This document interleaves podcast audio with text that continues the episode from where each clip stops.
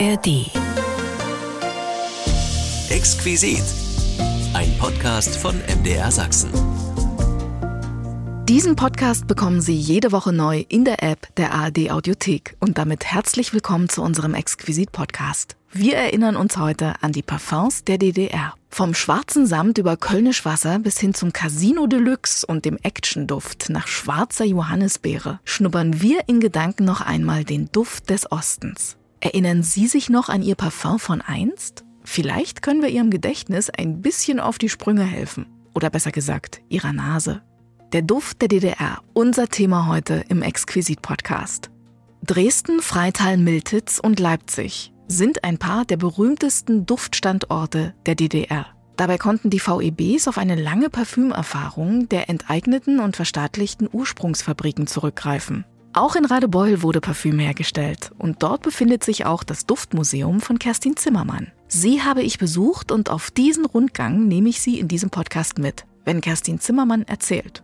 Und sie hat erzählt. Auch, dass die Parfums der DDR in ferne Länder exportiert wurden und dort nicht nur zum Schnuppern benutzt wurden.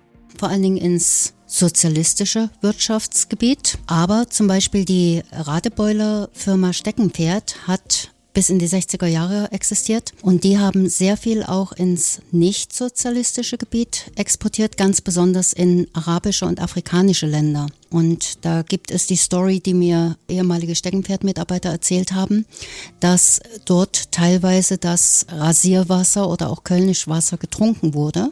Es ist ja Alkohol und äh, Muslimen ist ja Alkohol trinken verboten, also Wein, Bier, aber bei Rasierwasser hat Allah wahrscheinlich dann ein Auge zugedrückt. Äh, dort wurden übrigens auch sehr viele Seifen hergestellt, die auch in afrikanische Länder exportiert wurden, die sehr gut desinfizierend waren oder auch durch ihren Geruch bestimmte Insekten abgehalten haben, die Krankheiten verbreiten. Chance und Action, schwarzer Samt und Casino. Von der Seife bis zum Parfum erinnern wir uns heute an den Duft der DDR. Unser Thema sind die Parfums von einst. Wenn Sie Fragen oder Anregungen haben, schreiben Sie uns gern eine Mail an exquisit.mdr.de. Ich bin Imme Tröger und jetzt freue ich mich auf Casino, Action, Florena und Co. Dieser Podcast duftet in allen möglichen Nuancen, vom schlichten Maiglöckchenduft im Kindermini-Flakon bis hin zum schweren Duft aus der SU. Wir beschnuppern noch einmal die DDR und erinnern uns an den Duft des Ostens. Aber wie waren denn die Parfums der DDR? Sozialistisches Einheitsparfum Deutschlands oder duftende Vielfalt. Mein Kollege De Kenze vorab allerdings mit seinem ganz eigenen Blick auf den Duft der DDR. Meine Wahrnehmung der DDR war immer kategorisch olfaktorisch. Mmh, DDR. Wer der SED aufmerksam zuhörte, wusste, der Sozialismus hat immer die Nase vorn, umso besser kann er riechen. Mmh, Planwirtschaft. Da hat mich die Großstadt geprägt. Als Hallenser Kind der 70er und 80er genoss ich den Duft produktiven Erfolgs.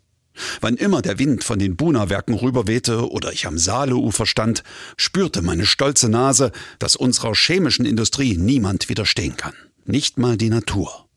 Dieser süßliche Duft machte Lust auf Kunststoff, mehr noch als auf fangfrischen Flussfisch. Die DDR duftete nach Ordnung. Mmh, Bohnerwachs. Die Flurpolitur in nahezu jedem öffentlichen Gebäude überzeugte erst die Nase, dann den Kopf von sauberer Arbeit. Die DDR duftete nach Wärme. Mmh, Kohleofen. In diesem Land war richtig Feuer. Stolze Schornsteine waren die Zerstäuber des rauchigen Deodorants von Eau de Carbon. Die DDR duftete nach gutem Appetit. Mmh, Bratkartoffeln.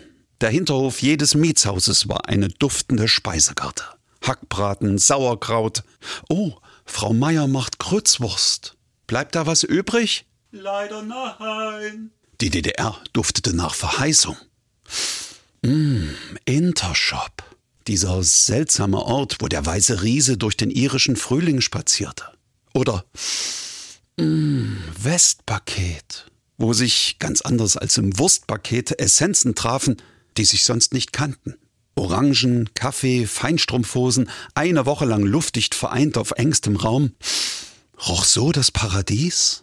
Die DDR war kein Land für empfindliche Nasen, aber eins mit Duftmarke. Warum sie unterging? Nun, ihre Führung hatte keinen guten Riecher.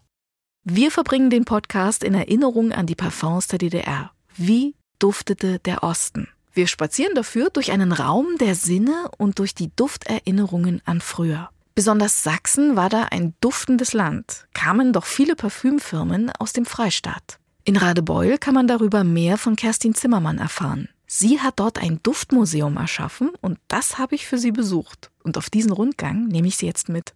Ihnen, liebe Hörer, darf ich gleich sagen, ich habe diesen Raum betreten und gleich kam mir ein wohliger Duft entgegen aus allen möglichen Duftvarianten. Kleine Maiglöckchen-Parfums, die sehe ich nämlich hier gerade, die kleinen Fläschchen. Blütenparfum nannte sich das, wohl für eine DDR-Mark, so wie man das hier erkennen kann. Da gab es, glaube ich, Maiglöckchen, Rose, das waren so, so Blüten. Düfte. Weilchen, ich habe es auch gern benutzt als Kind. Für eine Mark konnte man sich das mal leisten.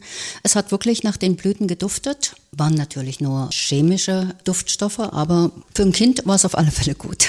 Also das fällt mir jetzt hier gerade sofort erstmal ins Auge. Und dann sehe ich hier Kölnisch Wasser von Florena. Ich sehe ein Parfum, das nennt sich Apart. Wir sehen hier Casino, das Casino-Parfum. Davon werden wir wahrscheinlich noch mehr hören heute. Lavendel von Florena. Florena fällt hier doch sehr ins Gewicht. Seife habe ich auch schon gesehen in ihren Vitrinen. War das so eine führende Marke auch? Florina hat nach der Enteignung der Betriebe weiter existiert. Ja, sehr viele Firmen sind, Sie wissen ja, 1972 enteignet worden oder alle Privatfirmen und Florina war eine der großen Firmen, die bestehen blieb, zusammen mit Berlin Kosmetik. Das waren also zum Schluss noch die beiden Firmen, die Duftwässer hergestellt haben. Alle anderen hatten entweder aufgegeben oder, wenn sie nicht schon vorher in den Westen gegangen waren, sind in den großen Kombinaten in Florina und Berlin Kosmetik mit aufgegangen. So, dann gucken wir mal weiter. Was mich auch gewundert hat, ich sehe hier ganz viel Kölnisch Wasser. Ich kenne das aber von meiner Oma, wenn die mal was gehortet hat, gesagt hat, das habe ich mir mal früher aus dem Westen mitgebracht. Was macht denn das in der DDR-Vitrine? Ja, Kölnisch Wasser ist eigentlich nur eine Bezeichnung für einen Duft, der sehr viel Alkohol und sehr wenig zitronige Parfümölanteile enthält. Es wurde natürlich in Köln entwickelt, beziehungsweise entstand dort durch ein Geschenk. Damit kann sich jeder gern mal beschäftigen. 4711, eine spannende Geschichte. Aber der der Name Kölnisch Wasser ist nicht geschützt. Das heißt also, Kölnisch Wasser kann jeder sein Parfüm nennen, was eben wenig Parfümöl enthält und damit relativ leicht ist. Dann sehe ich hier schwarzer Samt. Das hat für mich eine Anmutung von doch sehr, wahrscheinlich ein eher schwerer Duft und so ein bisschen orientalisch. Stimmt das? Hm, interessanterweise nicht. Es riecht eher ein bisschen wie 4711 oder wie Tosca. Mhm. Aber es war ein sehr beliebter Duft in der DDR und vor allem, wie man hier in der Vitrine sehen kann, von den Anfangsjahren der DDR bis zum Schluss wurde schwarzer Samt hergestellt in immer wechselnden Verpackungen. Das Design hat sich geändert, aber der Duft blieb durch die ganze DDR hindurch derselbe. Jetzt gucken wir hier weiter und wir sehen hier auch gleich, es war auch Florina, hat richtig auch mit Models gearbeitet. Wir sehen hier eine Dame mit schwarzem Hut und einer blauen Rose soll das wahrscheinlich sein, die da äh, angearbeitet ist. Gab es auch richtig Werbung dafür? Es gab jede Menge Werbung.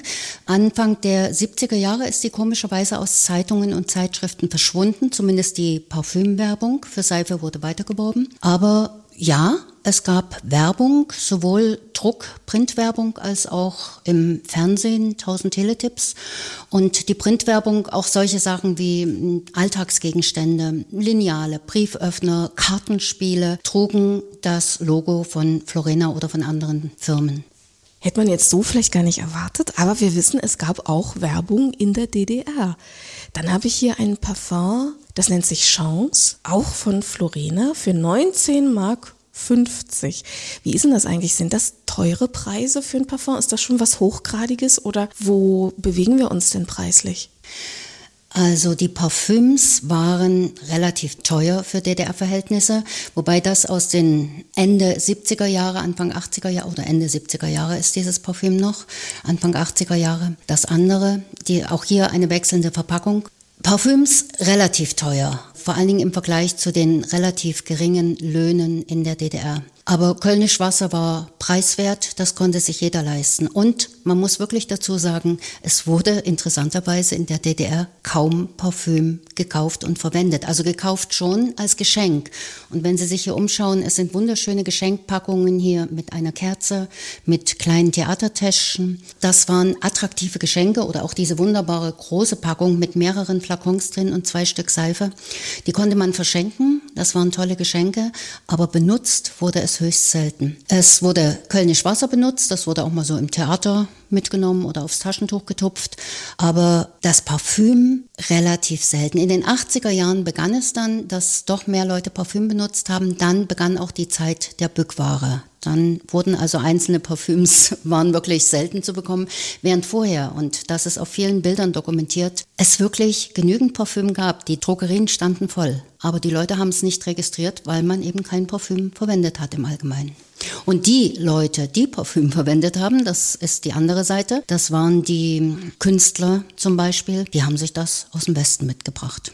Weil unsere Düfte da nicht Schritt halten konnten oder weil man einfach was anderes haben wollte? Ich denke, beides hat eine Rolle gespielt. Natürlich große Namen, das war schon interessant, das mal selbst zu haben. Und das andere war, wir haben uns immer am Westen orientiert mit unseren Düften. Ist klar, ne? Frankreich das große Parfümland und die BRD hat ja dann auch äh, von Frankreich sehr viel mitbekommen.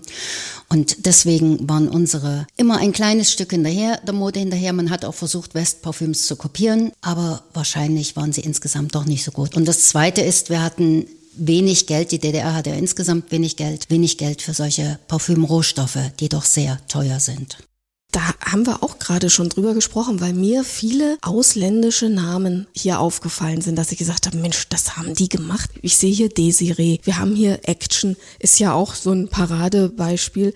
Was hatte ich noch gesehen, wo ich gesagt habe, Mensch, so wurde das benannt. Das klingt doch aber so nach weiter Welt. Venezia Lavendel, ja, zum Beispiel. Da drüben stand, glaube ich, auch noch was. Hier haben wir japanische Kirschblüte. Wie geht denn das zusammen? Der Duft der weiten Welt und dann das.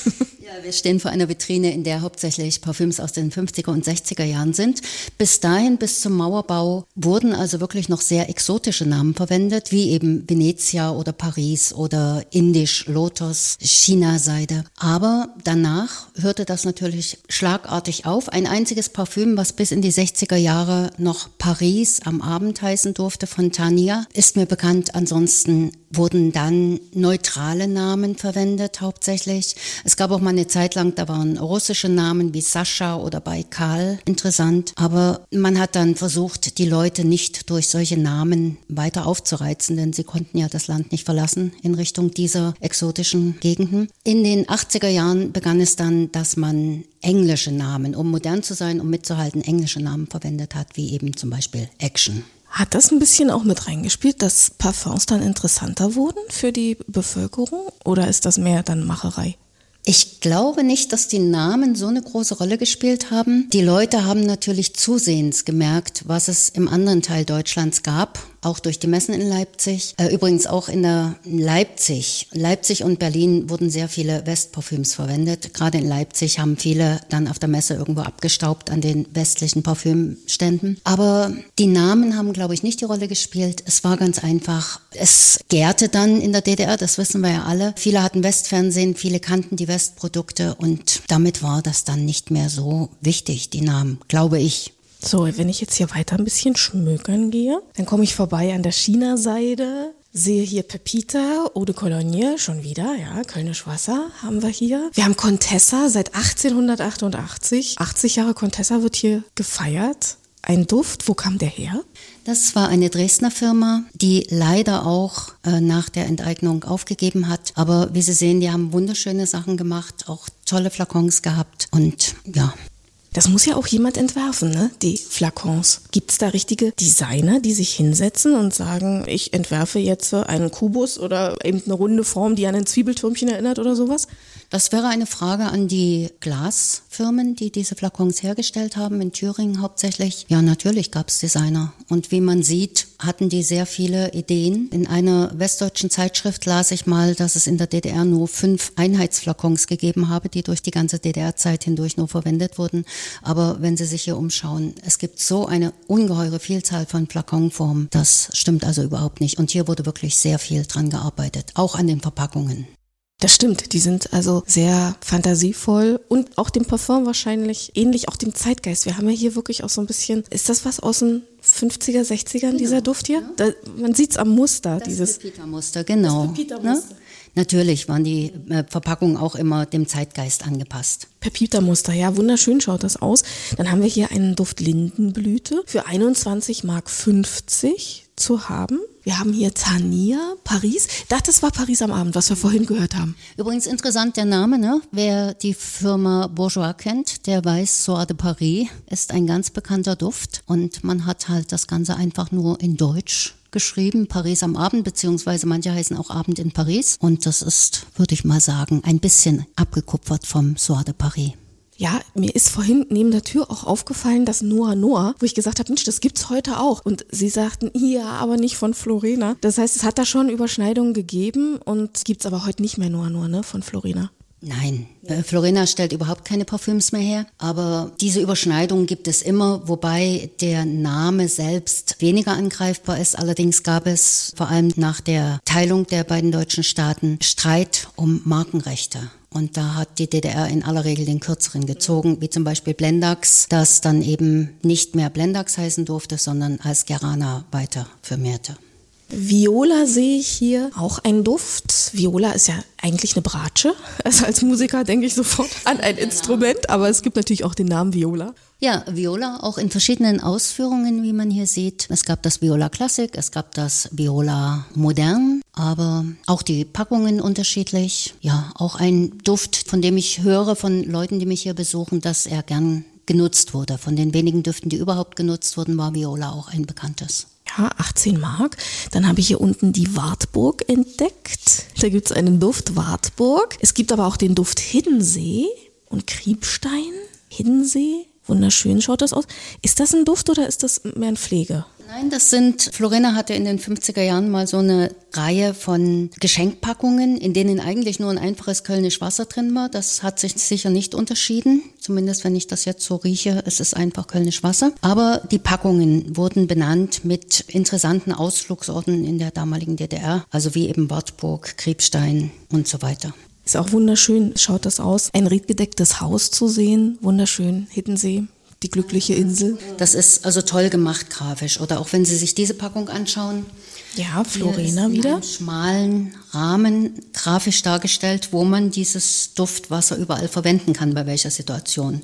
Beim Tanz, beim Ausgehen, im Theater, auf Reisen. Das finde ich ganz toll gemacht. Fällt auf, es ist immer sehr liebevoll gestaltet. Mit sehr viel Kleinarbeit auch. Also es steckt viel Arbeit drin. Das ist jetzt nicht irgendein Print und den ziehe ich dann ab, sondern da hat irgendwann mal jemand gesessen und hat wirklich sehr viel Herzblut auch reingesteckt. Das sieht man hier. Ein Florett zum Beispiel gibt es auch einen Duft. Darauf zwei ähm, Florettkämpfer. Chianta, oder? Soll das Chianta sein? Chianti? Chianti? Chianta. Chianta. Mhm. Aber die, der Flakon interessanterweise sieht aus wie ein Weinballon, der eingeflochten ist hier in Baststreifen. Beziehungsweise das ist sogar Holz. Das ist nicht mal Bast, das ist sogar Holz. Auch bei dieser Packung mit geflochtenem Spanholz bezogen, also sehr aufwendig von der Machart her. Das stimmt. Und dann haben wir natürlich hier auch solche Namen wie Touren dort, weltgreifende Literatur sozusagen. Carmen auch. Capriccio. Sind das auch noch 50er? Dann, also es sieht schon auch so aus, ne? wie, wie die Aufmachungen sind. Schwungvolle noch. Wunderschön. Wunderschön. Und in den 50ern und 60ern teilweise war es auch noch üblich, gerade nicht hier, hier ist Samt drin oder Velours, nicht Samt, Velours, aber es war üblich, dass die Packungen mit Satin ausgefüttert waren, in denen dann das Parfüm und die Seife lagen. Das ist wirklich das perfekte Geschenk, ne? Was haben wir denn hier Schönes? A la Fleur? Ja, können Sie es erkennen? Es sind Blumen drin. Ach Mensch, ja, hier. Ich war jetzt auf den Namen aus, aber ja. so ist es, mit welchen Augen man halt guckt. Jetzt schraube ich die Blumenaugen rein und jetzt sehe ich die Blumen. Da sind wirklich Blumen eingearbeitet. Das ist ja toll. Und es sind wunderschöne Flakons. Die Firma Wallafleurs aus Karl-Marx-Stadt damals noch, die aber nur in den 50er Jahren produziert hat. Aber sie hat so tolle Flakons gemacht, teilweise schwungvoll, wie Jugendstil ein bisschen. Und darin sind echte Blüten. Hat das denn der Normalbürger bezahlt? Also das ist ja nur wirklich sehr hochwertig. Wie gesagt, es wurde selten gekauft, um es wirklich selbst zu benutzen. Wenn, dann wurde es meist verschenkt. Und für Geschenke gibt man auch schon mal ein bisschen mehr Geld aus. Das stimmt. Kann man ja nur hoffen, dass der Beschenkte es vielleicht benutzt hat. Äh, das Glück für mich ist, dass es der Beschenkte oftmals nicht benutzt hat. Ja. Denn es wanderte, schade, der Preis ist meistens weggekratzt. Also daran sieht man auch, dass ja. es ein Geschenk ist. Ne? Ja. Äh, aber das Gute daran ist, die Parfüms wurden eben nach dem Verschenken in den Wäscheschrank gelegt. Vor allem, wenn Seife in der Packung drin war, dass die Seife noch ein bisschen geduftet hat um die Wäsche zu beduften. Und dort blieben sie dann liegen. Und wenn irgendwann die Wäscheschränke ausgeräumt werden, dann wandert es im besten Falle zu mir. Das heißt, wenn jetzt jemand sagt, Mensch, ich habe von Oma und das ist zwar schön, aber irgendwie jetzt wird es mir hier zu klein in der Wohnung oder wie auch immer, man kann auch mit ihnen Kontakt aufnehmen im Internet. Sie haben eine Seite und kann hier auch noch herbringen. Da würde ich mich jederzeit drüber freuen, denn es gibt noch sehr viele Sachen, die ich nicht habe. Es gab also so unendlich viel, selbst diese 14 Vitrinen hier reichen nicht aus, um alles auszustellen. Ich habe auch noch Kisten voll mit Sachen, die nicht in den Vitrinen stehen, die hier einfach keinen Platz mehr haben. Also es gab wahnsinnig viel und ich habe noch lange nicht alles. Gibt es was, was Ihnen ad hoc jetzt einfällt, wo Sie sagen, suche ich seit Jahren, bitte bringt's mir jemand? Ad hoc fällt mir nichts ein. Nein. Die größten Wünsche konnte ich mir inzwischen erfüllen. Aber wie gesagt, es gibt noch sehr viel. Ich weiß es von der Werbung, von der Printwerbung vor allem, dass es noch viele Sachen gibt, die hier nicht in den Vitrinen stehen oder die ich auch überhaupt noch nicht habe. Dann gucke ich jetzt mal schnell noch weiter. Ich habe hier ein Parfum, das nennt sich TÜV. Das ist die Herrenvitrine. Ja, die Herrenvitrine, genau. Da kommen wir nämlich auch drauf. War der Herr denn auch aufgeschlossen? Mmh, Parfüm eher nicht. Ich glaube aber, das war auch international so, dass das erst später begann, dass sich auch die Herren parfümiert haben oder zumindest mit Eau Toilette besprüht haben.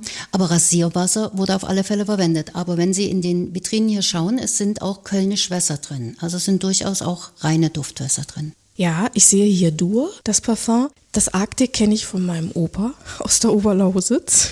Das hat der, glaube ich, ganz lange noch gehortet. Da standen immer ewig Flaschen rum. Das hat er, glaube ich, sehr gemocht. Dann sehe ich hier Privileg. Und es fällt natürlich auf, wenn wir Pflegeprodukte haben wie Rasierwasser, Nassrasur, da sind dann auch immer echte Kerle abgebildet, ne, auf den Verpackungen. Ein Jockey oder jemand beim Wildwasserfahren oder eben jemand gut zu Fuß, Schnellläufer. Also man spielt schon auch so mit den Attributen des jeweils männlichen oder weiblichen, ja? Natürlich. Da war die DDR nicht anders als andere Länder.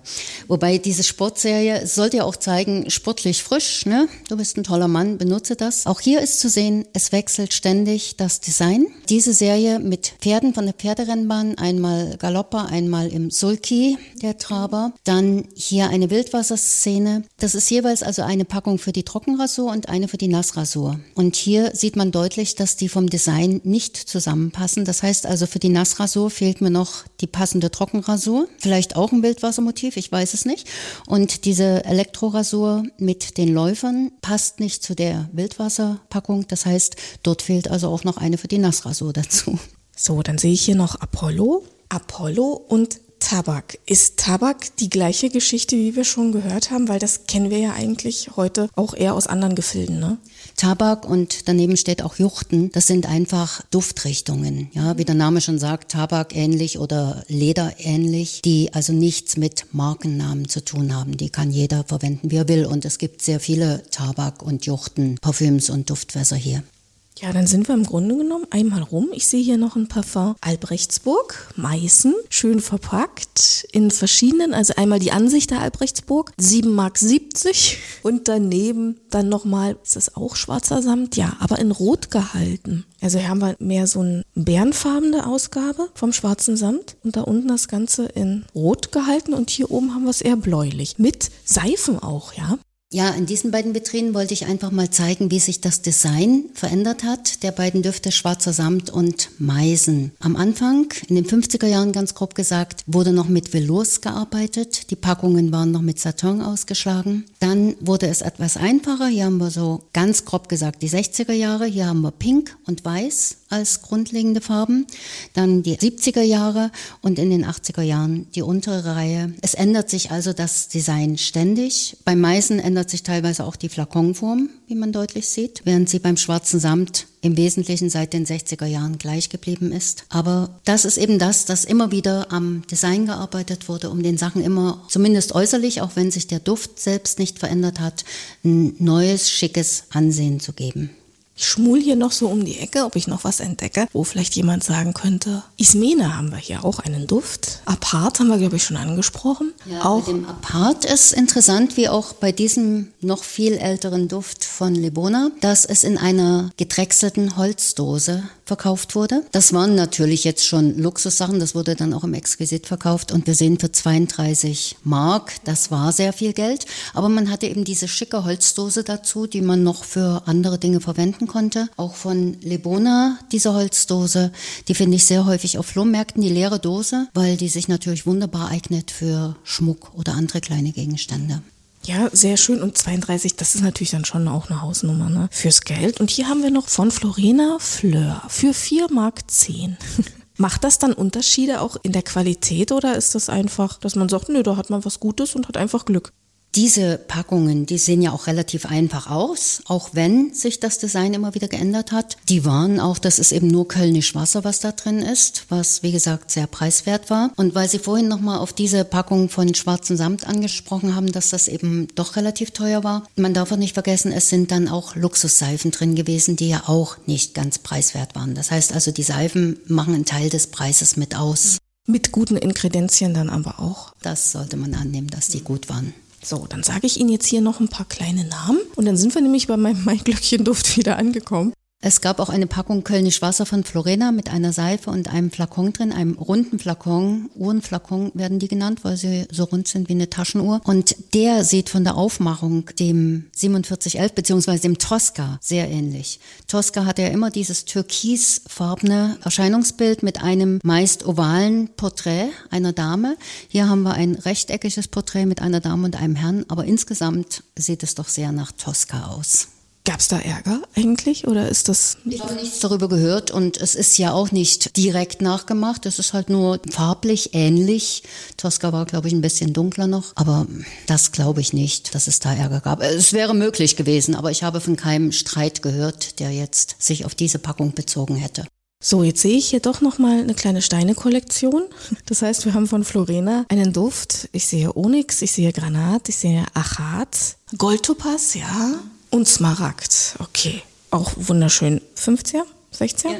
Ja, die sind für mich besonders schön. Das gehört mit zu meinen Lieblingsflakons. Denn wenn Sie sich genau anschauen, auf dem Parfümflakon befindet sich kein Papieretikett, sondern eins aus Metall, Aluminium. Und in der Mitte ist eine Aussparung und in dieser Aussparung sitzt ein Achat oder ein Onyx. Das sind keine echten Steine, es ist sicherlich nur Glas, dem Glanz nach. Aber allein der Aufwand, diesen kleinen Stein in dieses Metalletikett zu setzen, welches wiederum auf einer geschliffenen Fläche liegt. Ja, die Flakons sind außen geschliffen, die Flächen. Das ist ein ungeheurer Aufwand, der hier betrieben wurde, um diese Fläschchen attraktiv zu gestalten. Wir hatten es vorhin an der Vitrine da drüben auch schon mal genau das Thema. So Liebe zum Detail. Also nicht nur wir verkaufen oder wir kopieren, sondern wir kommen da mit hin. Was haben wir hier Schönes noch? Blaue Spitze. Blauner Spitze, ja. Und natürlich sind da auch Spitzentücher drin. Ja, also wieder dieser Geschenkgedanke. Es sieht attraktiv aus, auch wenn das Parfüm vielleicht nicht so gut war, aber es sieht toll aus. Es lässt sich wunderbar verschenken. Es macht was her, das stimmt. Nun bin ich doch hier wieder hängen geblieben. Hier auch eine Seife eingearbeitet in einen Duft. Ja, das Interessante an dieser Packung ist von Rumbo, eine Firma, die in Freital bei Dresden ansässig war, dass hier in der Packung eine Seife unten liegt, im unteren Teil der Packung, während im oberen Teil der Packung, also im Deckel, der Flakon eingeklemmt ist. Man konnte das also schließen. Es lag sicher noch ein Papier dazwischen, welches hier fehlte. Deswegen ist die Seife etwas schwarz vom Etikett. Aber äh, das ist ganz lustig. Die liegen also nicht nebeneinander, sondern die Seife ist im Unterteil. Der Flakon klemmt im Deckel und man kann kann das so schließen und öffnen. Hier feinste Blumenseife, auch hier unten lese ich gerade äh, Jupiter, noch ein Duft sozusagen und über allem schwebt immer unterschwellig hier der Duft durch den Raum. Das ist wirklich, äh, man blendet das so ein bisschen aus zwischendurch und dann geht er einem wieder in die Nase. Wobei die Parfüms ja vielleicht das wenigste sind, was duften. Natürlich entweicht da immer ein ganz klein wenig von dem Duft, auch durch die Verschlüsse und auch durch die Vitrinen.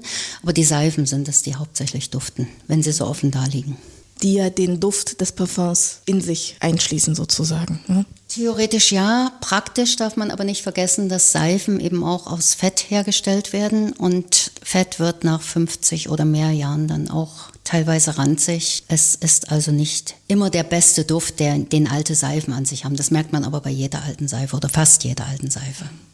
Ach ja. Das sind auch so eine Namen, ne? Sevilla Sevilla, ja, Lavende. Verführerische Namen. Hier haben wir eine interessante Packung, wo neben dem Flakon mit Kölnisch Wasser ein Sprühflakon aus Porzellan liegt. Man konnte also das Kölnisch Wasser umfüllen in diesen Sprühflakon und dann psch, psch, sich damit beduften. Exquisit, auch ein Duft, Berlin. Juchten, ja, von Juchten. Wie gesagt, Juchten einfach nur der Name für einen herben, ledrigen Duft. Nur du ist auch ein Duft, wunderbar. Das ist übrigens interessant. Ende der 50er Jahre gab es bereits einen Sprüher. Äh, die Vitrine ist jetzt sehr schwer aufzumachen, deswegen gehe ich da nicht rein, der nur mit Luftdruck gesprüht hat. Wir hatten also schon Sprüher, die ganz umweltfreundlich, ohne irgendwelche Aerosole, äh, ohne irgendwelche Sprühmittel oder chemische Mittel den Duft versprühen konnten, nur durch Luftdruck. Das wird in diesem Heftchen, welches am Flakon hängt, ausdrücklich betont. Und ein bisschen kuschelig wird es auch, mein Steckenpferd, ja. Die Dame ist nicht sonderlich bekleidet, oder? ja, das ist ein ziemlich freches Design, ein unbekleidetes Mädchen auf einem Steckenpferd reitend. Man war da auch nicht so prüde in der DDR. Ja, wenn es seine Wirkung getan hat, ist doch gut. Hier unten auch eine Reihe von kleinen Flakons. Es gab also auch sehr kleine Flakons, die man in die Handtasche stecken konnte. Teilweise mit einem Täschchen dafür oder auch hier bei diesem Rot und Schwarz das Modeparfüm voll Temperament lautet die Werbung. Dafür gibt es ein kleines Ledertäschchen, in das das Parfüm gesteckt werden konnte. Oder auch Moulin Rouge. Zwei Täschchen, runde rote Täschchen, in die der runde Flakon hineingeschoben werden konnte. Das eine aus wirklichem Rindsleder, das andere aus Kunstleder, aus glänzendem. Ich wüsste nicht, welche mir besser gefällt. Ich finde sie beide sehr schick.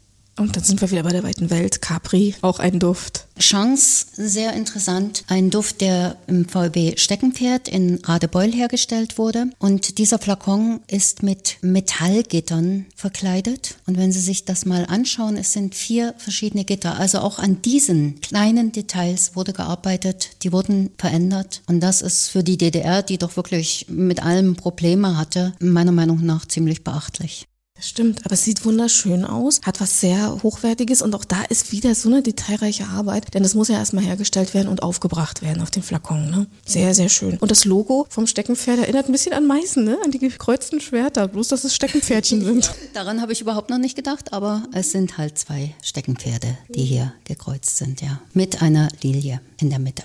Bevor wir uns jetzt aber zusammenhocken, haben wir hier doch noch eine Vitrine ins Auge gefasst. Denn eine meiner Fragen war auch, haben wir eigentlich auch importiert? Und da ist die Antwort ganz klar ja, denn wir haben hier ausländische Parfums, die aber bei uns verkauft wurden. Ja, die größte Rolle haben natürlich die sowjetischen Parfüms gespielt. Vor allem in den 80er Jahren gab es einen Vertrag, wo die DDR sowjetische Parfüms kaufen musste für einen sehr hohen Geldbetrag. Und das wurde gemacht. Ja, wir wissen ja, wie das damals war mit den Beziehungen zwischen den sozialistischen Ländern. Das wurde gemacht und das Schlimme war, die hat keiner gekauft. Sie haben attraktive Verpackungen, wenn Sie sich das ansehen. Wunderschöne Kästchen, teilweise in Art dieser russischen Lackmalerei. Oder da hinten der Eisberg mit dem Eisbären drauf. Eine Designerarbeit von einem bekannten sowjetischen oder russischen Künstler. Aber sie standen in den Läden und wurden kaum gekauft und irgendwann auf Halde geschüttet, was jammerschade ist. Die meisten Düfte waren sehr schwer und süßlich, nicht so unserem Anspruch entsprechend. Aber ich habe gelernt, dass man davon nur ein winziges bisschen nehmen musste. Dann haben sie wirklich toll geduftet. Und wahrscheinlich haben viele den Fehler gemacht, das zu stark aufzutragen und dann war es für unsere Nasen unerträglich.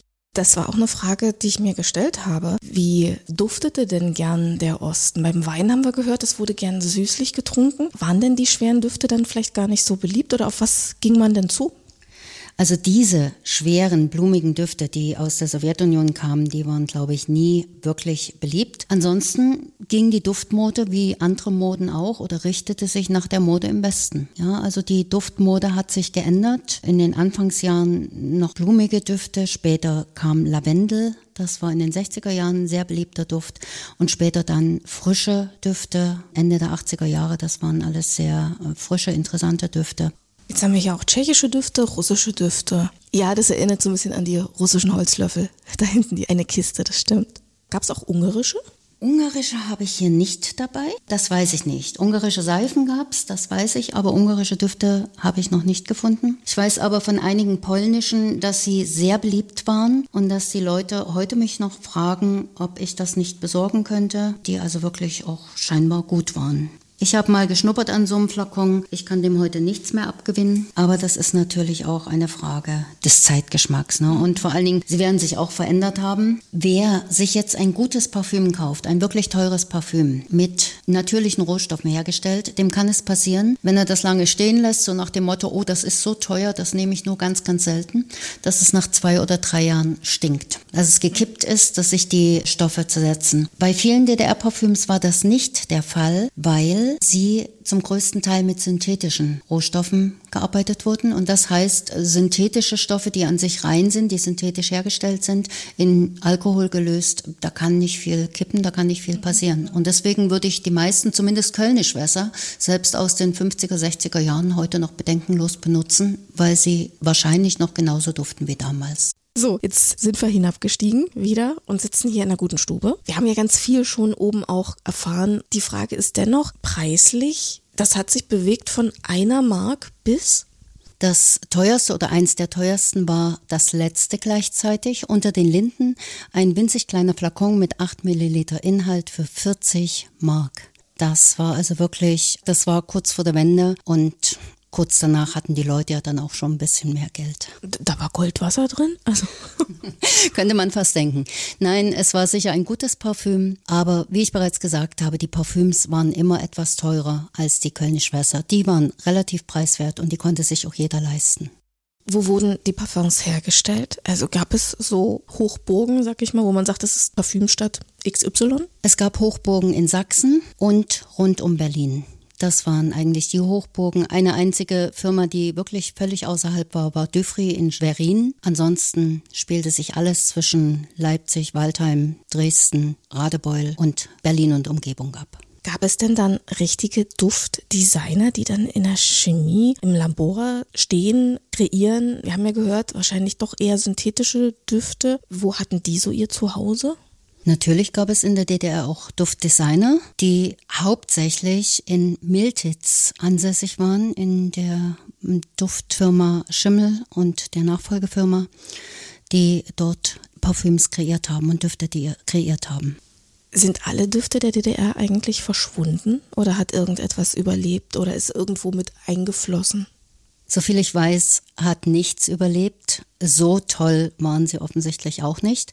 Allerdings hat die Nostalgie dazu geführt, dass einige Düfte wieder aufgelegt wurden.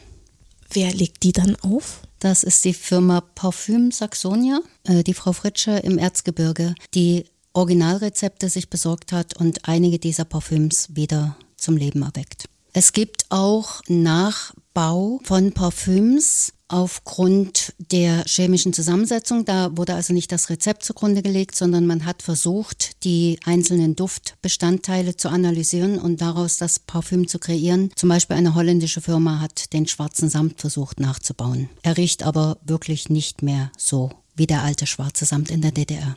Haben wir irgendwas vergessen? Gibt es sonst noch irgendwas ganz Spannendes? Spannend ist eigentlich alles in diesem Zusammenhang, von den Namen über die tollen Verpackungen. Wir hatten ja vorhin auch schon gesagt, dass einige Verpackungen weiterverwendet werden konnten. In der DDR wurde ja nichts weggeworfen. Da gab es also verschiedene Holzdosen, die auch sehr fein gearbeitet waren, sehr fein gedrechselt waren, die man dann als kleinen Schmuckbehälter oder Behälter für andere Kleinigkeiten verwenden konnte. Eine Packung hatte einen Einsatz, in dem das Parfüm und die Seife lag, den konnte man herausnehmen und dann hatte man auch einen wunderhübschen kleinen Behälter für Briefe zum Beispiel oder für andere Dinge. Das fand ich ganz interessant. Jetzt haben wir oben gesehen, wir haben importiert durchaus. Haben wir eigentlich auch exportiert? Hm, jede Menge. Florina auf jeden Fall, vor allen Dingen ins sozialistische Wirtschaftsgebiet. Aber zum Beispiel die Radebeuler Firma Steckenpferd hat bis in die 60er Jahre existiert. Und die haben sehr viel auch ins nicht-sozialistische Gebiet exportiert, ganz besonders in arabische und afrikanische Länder. Und da gibt es die Story, die mir ehemalige Steckenpferdmitarbeiter erzählt haben, dass dort teilweise das Rasierwasser oder auch Kölnischwasser getrunken wurde. Es ist ja Alkohol und äh, Muslimen ist ja Alkohol trinken verboten, also Wein, Bier, aber bei Rasierwasser hat Allah wahrscheinlich dann ein Auge zugedrückt. Äh, dort wurden übrigens auch sehr viele Seifen hergestellt, die auch in afrikanische Länder exportiert wurden, die sehr gut desinfizierend waren oder auch durch ihren Geruch bestimmte Insekten abgehalten haben, die Krankheiten verbreiten. Hat es denn Veränderungen gegeben, was man vielleicht in den 50ern schick fand, was man gerne roch, was dann in den 80ern vielleicht ganz anders aussah? Also mit der Action-Geschichte, das ist ja doch ein sehr, sehr frischer Duft zum Beispiel, der ist ja mit Tosca oder so jetzt nicht vergleichbar. Natürlich haben sich die Düfte verändert. Das war ganz einfach eine Modeerscheinung, so wie es auch im Westen das Parfüm ständig der Mode angepasst wurde, wie das auch heute noch geschieht. Die Düfte ändern sich immer wieder. Und ich glaube nicht, dass jemand heute noch wirklich einen DDR-Duft verwenden würde, weil es ganz einfach nicht mehr in unsere Duftwelt passt. Ja, es gab die Zeit im Osten wie im Westen, wo zum Beispiel Lavendel sehr beliebt war in den 60er Jahren oder dann die besonders frischen Düfte, die in den 80er Jahren aufkamen. Und da hat man versucht, sich wie bei allem am besten zu orientieren und das nachzumachen. Ja, Frau Zimmermann, dann danke ich Ihnen ganz sehr, dass ich hier bei Ihnen vorbeischnuppern durfte, im wahrsten Sinne des Wortes. Und nicht nur ich darf das, sondern es darf eigentlich jeder, der hier gerne mal eine Nase voll nehmen möchte, ne? Der darf sie kontaktieren und kann hier mal gucken und kann ihn auch vorbeibringen, wenn er schöne Düfte noch hat. Darüber freue ich mich natürlich jederzeit. Vor allem, es geht nicht um volle Flakons unbedingt, sondern überhaupt um die Flakons oder leere Packungen nehme ich auch gerne. Es könnte etwas dabei sein, eine neue Firma, die ich entdecke. Ich habe an die 100 Marken gefunden und da eine Marke meistens in einer Firma hergestellt wurde, gab es also zumindest in den Anfangsjahren der DDR noch fast 100 Firmen, die Parfüms oder andere Duftwässer hergestellt haben. Das ist faszinierend. Und da freue ich mich über jede Hilfe, die ich dazu finden kann und bekommen kann. Und im Internet finden Sie mich unter www.ddr-parfum.de. Vielen, vielen Dank und auf eine duftende Zukunft hier. Dankeschön. Wir erfahren heute mehr über den Duft der DDR. Coco Chanel sagte einst, eine Frau ohne Parfum ist eine Frau ohne Zukunft. Aber über Zukunftsmusik wollen wir jetzt reden mit einer Frau, die nach Coco Chanel auf der sicheren Seite ist, denn sie hat Parfum und das nicht nur eins. Es gibt Dinge, die sind unwiederbringlich fort, wenn sie nicht mehr hergestellt werden. Parfums gehören dazu und so sind die Düfte der DDR für immer verloren. Gäbe es da nicht Gabriele Fritsche. Sie legt DDR-Düfte neu auf und darüber wird sie mit uns erzählen. Denn erinnert man sich an die Parfums von einst, kommt man an einer Duft- und Kosmetikserie nicht vorbei. Action. Rosa mit schwarzem Gitter. Und mein Gast Gabriele Fritsche hat die Serie neu belebt. Deshalb freue ich mich, dass sie da ist. Hallo Frau Fritsche, herzlich willkommen in Exquisit. Na hallo und Glück auf aus dem Erzgebirge. Glück auf. Ab wann gab es denn überhaupt die Action-Serie? Also das ist noch Endzeit der DDR auf den Markt gekommen. Und zwar hat man 1985 beschlossen, gezielt eine Kosmetikserie für junge Leute zu machen. Also 85 hat man es ins Leben gerufen. Wo ist die entstanden, die Serie? Da haben viele verschiedene Kombinatsteile mit, also es war ja damals alles VEB, chemisches Kombinat, schlag mich tot. Und da haben verschiedene Betriebsteile mit dran gearbeitet. Es war zum einen der Aerosolautomat Karl-Marx-Stadt in Oberlichtenau. Dann gab es auch Betriebsteile, die ich aber dezidiert nicht kenne, die eben dann die Duschgele gemacht haben, die die dekorative Kosmetik gemacht haben, die die Seife produziert haben. Also das sind verschiedene Betriebsteile beteiligt gewesen. Denn es gab eben, wie wir gerade gehört haben, ja nicht nur den Duft, sondern auch Haarspray, Kosmetika. Ne? Wonach rochen aber das Spray? Der Parfümeur, der das dann erfunden hat, ich habe da vor langer Zeit mal einen Beitrag gesehen, da war er noch geistig recht fit, hat es beschrieben, ihm ist die Idee gekommen beim Schneiden von Johannisbeersträuchern wer das selber schon mal gemacht hat und weiß, das ist ein ganz, ganz feiner Duft, also Johannisbeere. Und das Ganze gemischt mit bisschen Zitrone, also jetzt nicht nur Johannisbeerholz, sondern auch Cassis an sich und ein bisschen Moschus dabei und so ist da ein Duft entstanden. Der Parfümeur selber war von seiner Kreation gar nicht so wahnsinnig begeistert, weil es eben so ein unkomplizierter Duft ist. Jetzt mal grob gesagt in der Parfümwelt. Aber er hat halt genau den Nerv getroffen. Schlicht aber ergreifend. Ja, Ja. so ungefähr. Sehr markant, komischerweise. Das Volk hat entschieden, es gefällt ihm. Ja, laut Beschreibung wurde da im Auftrag der Partei wurden drei verschiedene Düfte entwickelt und dann haben sie das Studenten gegeben, die das austesten sollten und die haben dann entschieden, das muss so riechen, wie es jetzt wieder riecht. Ich wollte nämlich auch fragen, ob Action nur einen Duft hatte oder mehrere Düfte. Kann ja sein, dass man das dann auch weiterentwickelt hat noch. Ja, es ist ja nur eine kurze Zeit gewesen, von 85 bis 89. Da gab es wirklich nur diesen einen Duft. Jetzt ist das ein bisschen was anderes. Wir haben uns getraut, noch einen Herrenduft dazu zu kreieren und zu entwickeln und einen Sportduft. Genau, denn wir telefonieren, weil Sie gesagt haben, es ist viel zu schade, dass so eine leckere Johannisbeere irgendwo im Nirvana verschwindet. Wir legen den Action-Duft wieder auf. Ähm, Frau Fritsche, wie kam es denn eigentlich dazu? Ja, das Ding hat eine Vorgeschichte. Es wäre nie dazu gekommen, wenn nicht 2009 die Marke Casino an mir hängen geblieben wäre. Ich habe einen kleinen Laden in Marienberg und das Casino Deluxe ist auch wirklich nach der Wende noch produziert worden. Und dann plötzlich, als ich 2008 meine Vorräte aufstocken wollte, hieß es, gibt's nicht mehr. Aha. Habe ich erst noch gelacht und habe gesagt, wie, so viel verkauft müssen sie erst wieder produzieren. Nee, gibt's nicht mehr. Ich sag, quetschen Sie sich mal aus, sollten das heißen. Na, die Flasche gibt's nicht mehr. Und da wird das nicht mehr hergestellt. Da schoss mir das erste Mal durch den Kopf, wegen der Flasche ein Parfüm nicht mehr herstellen, müsste man eigentlich was dagegen tun. Und dann habe ich, aber ich habe wirklich ganz viele Stammkunden auf das Parfüm bei mir im Laden gehabt. Und irgendwann hat dann jemand zu mir gesagt, können Sie da nichts dagegen tun, dass es das nicht mehr gibt. Ja, dachte ich, ja, ich könnte ja zumindest mal den, der die Marke hat, wissen lassen, dass die Verzweiflung groß ist. Und dann haben wir uns zusammengeschlossen, wollten eine neue Flasche finden, ist ein guter Geschäftsmann, aber aus einer völlig anderen Branche. Der hat auch Kettenspray und Frostschutzspray, also technische Sprays gemacht. Und wir haben uns da so zwei Monate bisschen immer hin und her und hin und her. Und irgendwann habe ich dann mal bei einer E-Mail drunter geschrieben, oder, oder, oder. Oder würden Sie mir die Marke verkaufen und wenn ja, zu welchem Preis? Und da hat der Herr Huber gesagt, also alle haben nur gemeckert, gemacht hat keiner was. Wenn das jemand schaffen kann, sei ich das. Nun fehlte mir aber auch ein bisschen das Geld und äh, die Bank sich da auch ziemlich angestellt hat, ich aber mit meiner Steuerberaterin gesprochen hatte, hat sich ein Investor gefunden, nämlich der Thorsten Enders mit seiner Wärmetauscher Sachsen GmbH.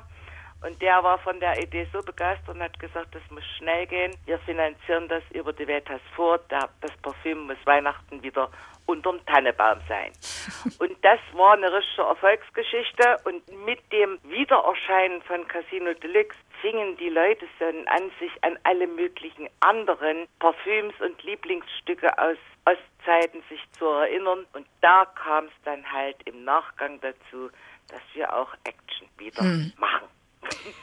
Und wenn Sie das Casino wieder auferlegt haben, wieder aufgelegt haben quasi, das heißt, bis es hieß, gibt's nicht mehr, war das also auch gut frequentiert gekauft, Ja. nach wie vor. Mhm. Ja, ja.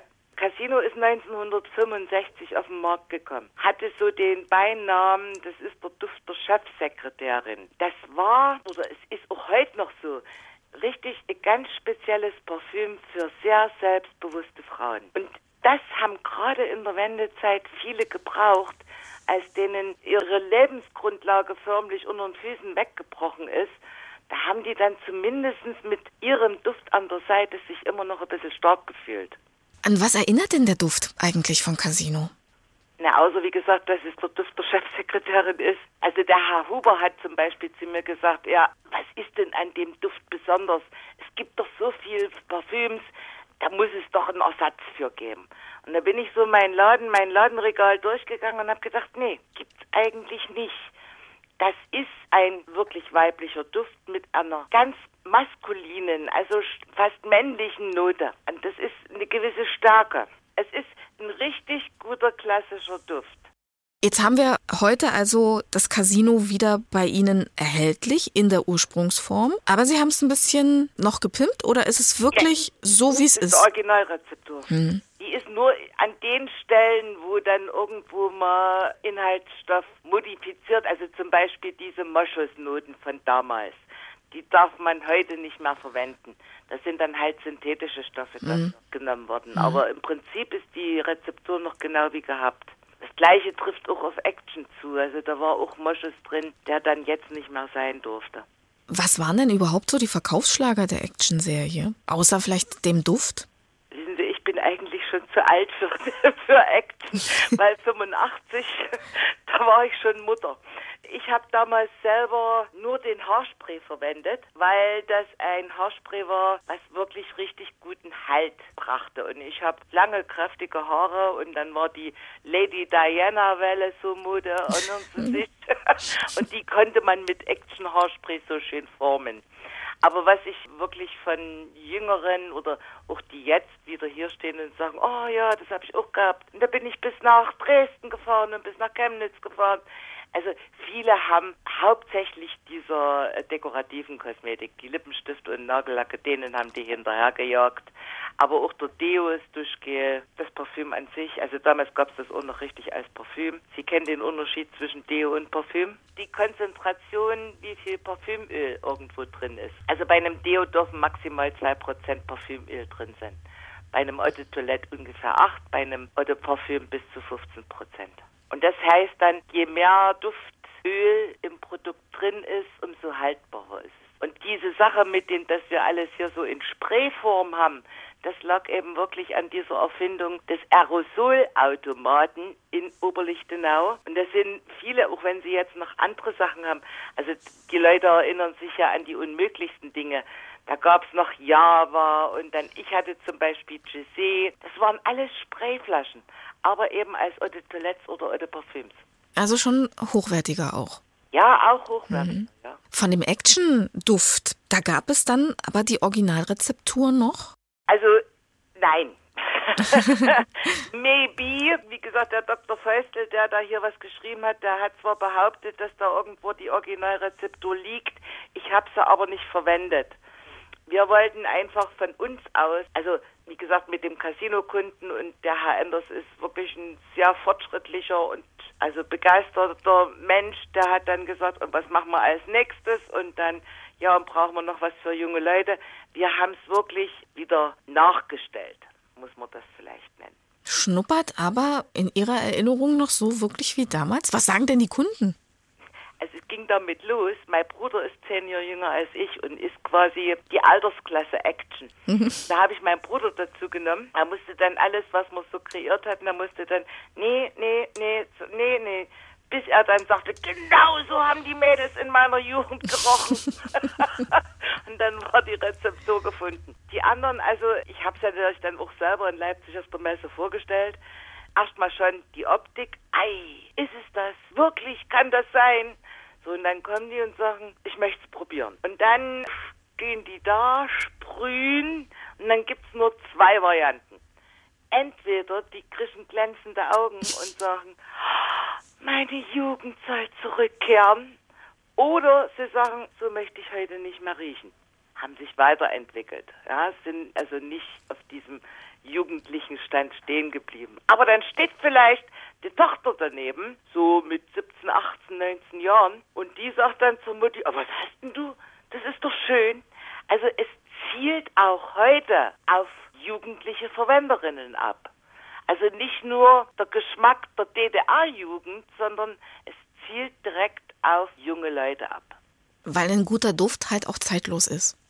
Ja, auch wenn, auch wenn der Parfümeur sagt, es war gar nicht so ein guter Duft, aber er hat vielleicht das Potenzial selber gar nicht gesehen. Es ist ein richtig guter Duft. So, jetzt haben wir schon gehört, was aber auch von einem Herrenduft und einem Sportduft. Was hat es damit auf sich? Na, wir hätten ja sonst fast nur Damendüfte im Sortiment gehabt. Und wir wollten ja auch nicht nur die ewig gestrigen sein. Also es hat Versuche auch in anderen Branchen, Lebensmittel oder so, hat es gegeben, dass die dann einfach die Marken noch weiter produziert haben und das Potenzial ausgeschöpft haben, aber nicht die Marke an sich irgendwo weiter bedient haben. Es gibt Gott sei Dank auch welche, die es machen. Und wir haben gesagt, wir wollen nicht die ewig gestrigen sein. Unser Ziel ist, dass wir die beiden Marken Casino und Action in die Zukunft führen können. Und wenn du für eine Marke was machen willst, dann musst du halt auch mal mutig sein und mal was Neues riskieren. Ich gucke zum Beispiel furchtbar gerne Höhle der Löwen. Da ist eine von den Investorinnen dort, die will immer gerne Marken aufbauen, langfristig anlegen. Und so ungefähr bevor es Höhle der Löwen oder irgendwas gab, so haben wir damals gedacht und haben gesagt, gut, das ist jetzt nochmal ein Damenduft, an dem wir es aufhängen, aber wir möchten halt auch die Männer erreichen und dann, wie gesagt, mit diesem Sport, das, das war mir auch nochmal wichtig, weil das zieht sich so bei uns durchs Sortiment. Wir haben Harndüfte, die irgendwo eine feminine Note haben. Wir haben Damendüfte, die eine maskuline Note haben. Also dieses so fast schon geschlechterneutral irgendwo zu agieren, das haben wir nämlich auch viel im Laden. Dass mal Frauen hier stehen und sagen, ah, ich mag eigentlich auch ganz gerne mal einen Herrenduft an mir. Oder es gibt Männer, die sagen, oh, nicht so derb, nicht ganz so ein schwerer Duft. Die wollen ähm, lieber auch was Leichteres. Und da haben wir gesagt, ja, das machen wir jetzt mit Action. Und da haben wir eine Serie rausgebracht. Das ist ein Duft, der Unisex hat man früher gesagt. Und nun war das in der Vorbereitung gerade 2013 in Richtung der Fußball-Weltmeisterschaft in Brasilien. Also wir haben 2014 dieses Action Sport auf den Markt gebracht hab da auch Wasserbälle mit Action-Logo und dass das auch schön beworben wurde, auch auf der Messe, schön so mit Wimpelketten und allen, wie man es so beim Fußball findet. Und wie ist denn die Fußball-WM 2014 ausgegangen? Ja, gut. ja, na bitte war zwar nicht die im eigenen Land, aber Deutschland war Weltmeister. und jetzt können wir das ja nochmal, wenn wir wieder schön Action Sport sprühen, vielleicht schaffen wir es dann auch im eigenen Land mal Europameister zu werden. Haben Sie noch weitere Produkte geplant? Naja, geplant. Ich sag niemals nie gab immer noch so ein paar Anliegen, eben auch die Sache mit den äh, mit der dekorativen Kosmetik. Das kann ich zum Teil bedienen, weil ich Lidschattstifte allerdings nicht unter der Marke Action, sondern unter der Marke Casino habe. Das haben Italiener für uns produziert. Das sind aber Actionfarben, so dieses Rosé von damals mit dem Glitzereffekt, auch was es als Lippenstift gab oder Silberblau oder so ein Grün, was schön schimmert und glitzert. Aber die Nachfrage nach den Lippenstiften hat noch nie aufgehört. Und ich war da voriges Jahr nochmal in München auf der Messe und habe da was angeschoben. Ich habe zwar jetzt länger nicht gehört, aber das Projekt schwelt immer noch irgendwo. Äh, andere Baustelle habe ich erfüllen können voriges Jahr die Casino Deluxe Flasche hatte immer einen Nachfüller. Den hatte die neue Flasche, die wir dann gefunden hatten, halt nicht. Und da bin ich extra mit so einer leeren Hülle von der alten Aufmachung in München über die Messe, hab dort jede Flasche nach der nächsten versucht, ob die in die alte Hülle passt. Und sie waren es nicht glauben. Es hat mir dann einer von diesem Standpersonal gesagt, kann ich Ihnen helfen? Ich sage, ja, Sie können ein bisschen mitmachen. Brauche eine Flasche, die da reinpasst. Jetzt gibt es auch Nachfüller für Casino Deluxe. Also das habe ich geschafft. Wie gesagt, ja, pff, eventuell noch nicht ganz aufgegeben, die Sache mit dekorativer Kosmetik. Was jetzt im Moment allerdings viel wichtiger wäre, ist die Frage zu lesen, unsere Duschgele werden alle und das ist im Moment bei der Weltmarktsituation ganz schwierig, die nachzuproduzieren. Das wird dann im Moment wahrscheinlich meine Hauptaufgabe. Wo finden wir denn Ihre Produkte? Wenn jetzt jemand sagt, ich decke mich wieder ein, ich will den Duft von damals, egal ob Casino oder Action, wie kommt man denn daran?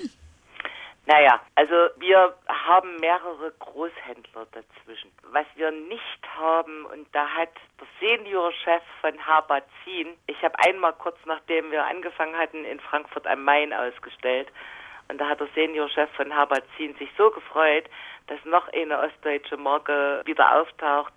Und der hat mich dann so ein bisschen als väterlicher Freund an die Brust genommen und hat mir ein paar Tipps gegeben, auf was ich nicht reinfallen soll und was ich möglichst vermeiden soll, damit ich ähm, mit meinen Marken überstehen kann. Also auf keinen Fall in diesen Discountern. Also in Discountern sind wir nicht. Drogeriemärkte oder SB-Märkte sind wir nicht. Wir haben einige Ostprodukteläden, wenn Sie sowas in der Nähe haben. Dann gibt es Gott sei Dank auch noch ein paar private Parfümerien und Drogerien vor allen Dingen. Es gibt sogar in manchen Regionen Geschenkartikelläden, die das mal wieder mit ins Sortiment nehmen, die da auch für Begeisterungsstürme sorgen. Aber überwiegend können Sie es im Internet kaufen.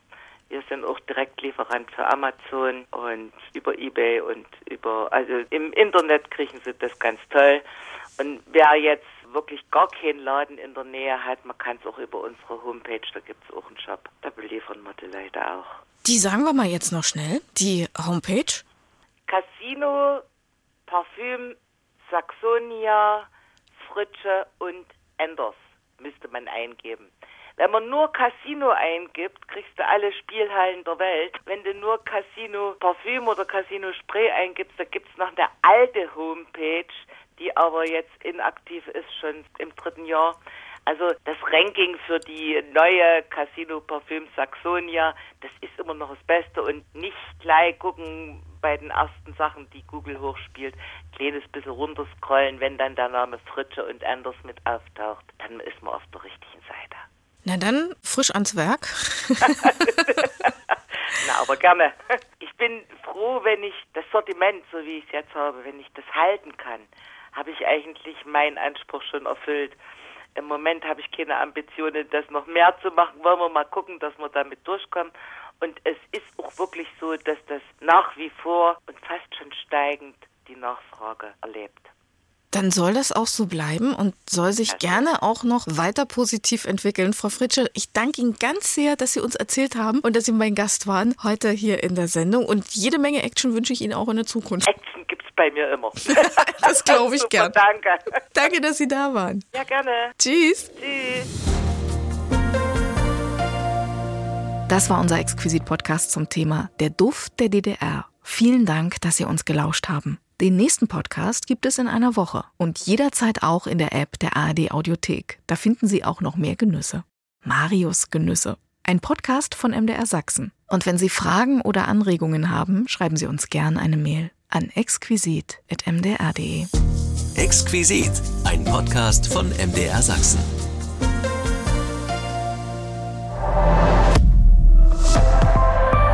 ARD